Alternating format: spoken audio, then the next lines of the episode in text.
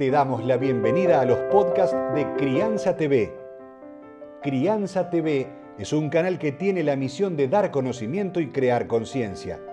Un medio en el cual encontrarás a especialistas y profesionales que hablan de temas desde el embarazo, parto y lactancia, como de la crianza en todas sus etapas, así como también de educación, tecnología, estética, alimentación, medio ambiente y valores te invitamos a conocer nuestra web www.crianza.tv.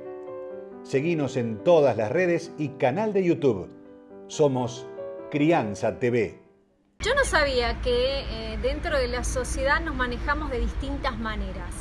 ¿Por qué digo esto? Porque es lo importante, en este caso, saber qué tipo de sociedad nos rodea sobre cada uno de los individuos, para poder salir juntos o de manera individual.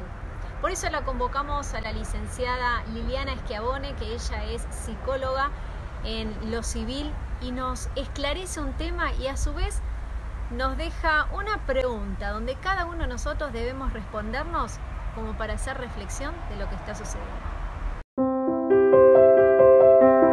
Somos ante todo seres sociales, estamos atravesados por nuestra cultura desde que nacemos.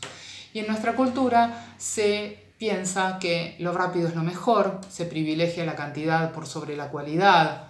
Por ejemplo, desde la educación se piensa que cuanto más datos se conoce, cuanto más rápido se responde, más inteligente se es, cuando la inteligencia no tiene que ver con eso, sino con la capacidad innovadora y creativa para resolver problemas. Estos ideales se han puesto en jaque con esta crisis. ¿Por qué? Porque tenemos que manejarnos lentamente cuando salimos de casa.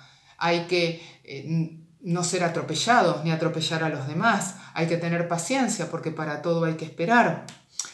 ¿Ustedes vieron el video de una mujer hija de japoneses que ella explica por qué Japón, siendo el país que mayor densidad demográfica tiene por metro cuadrado, siendo un cuarto de esa población mayor de 65 años, con gran cantidad de fumadores y vecinos de los chinos, es uno de los países menos afectados por este virus?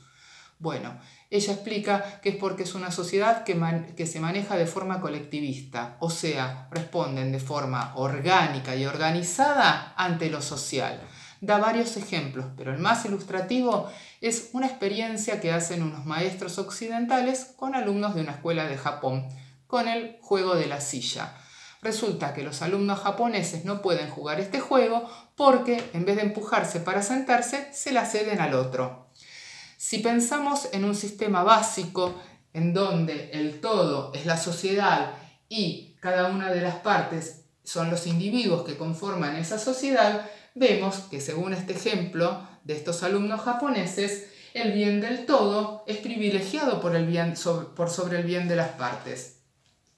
Ahora extrapolemos esto a lo que es nuestra sociedad, en donde cada uno funciona de acuerdo a sus conveniencias, a sus intereses, sin tener en cuenta el bien social, donde el egocentrismo de cada cual está por sobre las cuestiones sociales. Y creo que esta situación que estamos atravesando ahora nos demuestra más que nunca que no solo dependemos de nuestro desarrollo personal, sino también dependemos de lo social. A mí me parece curioso seguir escuchando que la gente se plantee cómo le damos un mejor mundo a nuestros hijos en vez de plantearse cómo darles mejores hijos al mundo. Bueno, los dejo con esta reflexión. Vas a encontrar libros, cursos, charlas y más información en www.crianza.tv.